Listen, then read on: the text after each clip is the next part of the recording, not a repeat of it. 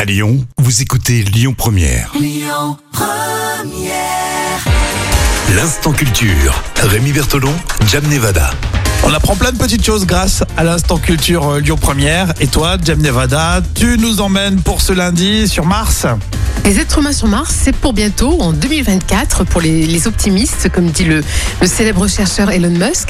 2024. Mais au fait, à ton avis, ça prend combien de temps pour aller euh, sur, le- sur Mars, sur la planète rouge hein Bah, ça prend un, un paquet de temps. 2024. Oui, sacré, euh, sacrément optimiste. Il est très Ça me, optimiste, paraît, euh, Elon Musk. ça me paraît un petit peu, un petit peu proche.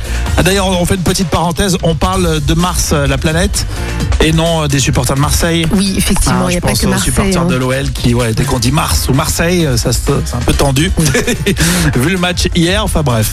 Donc Mars, c'est la deuxième planète la plus proche de la nôtre, après Vénus.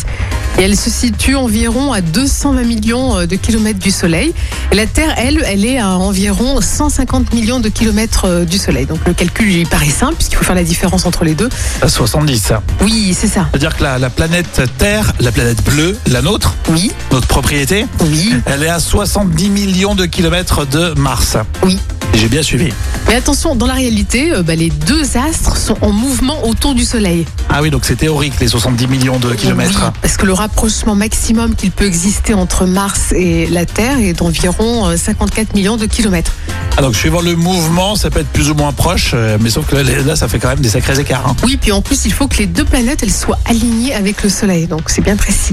D'accord. Et les deux planètes, elles bougent, euh, ben, chacune à un rythme différent, donc c'est Bah, c'est forcément. compliqué.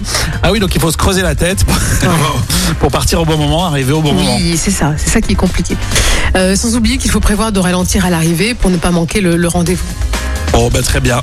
Alors, ça va être un long, long voyage. Alors, 2000, euh, 2024, moi, j'y crois, honnêtement, j'y crois pas trop, mais je suis pas un expert en planète Mars.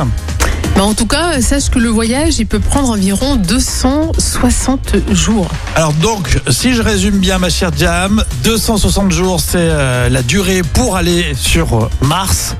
Et on va à peu près rouler, hein, rouler euh, 70 millions de kilomètres.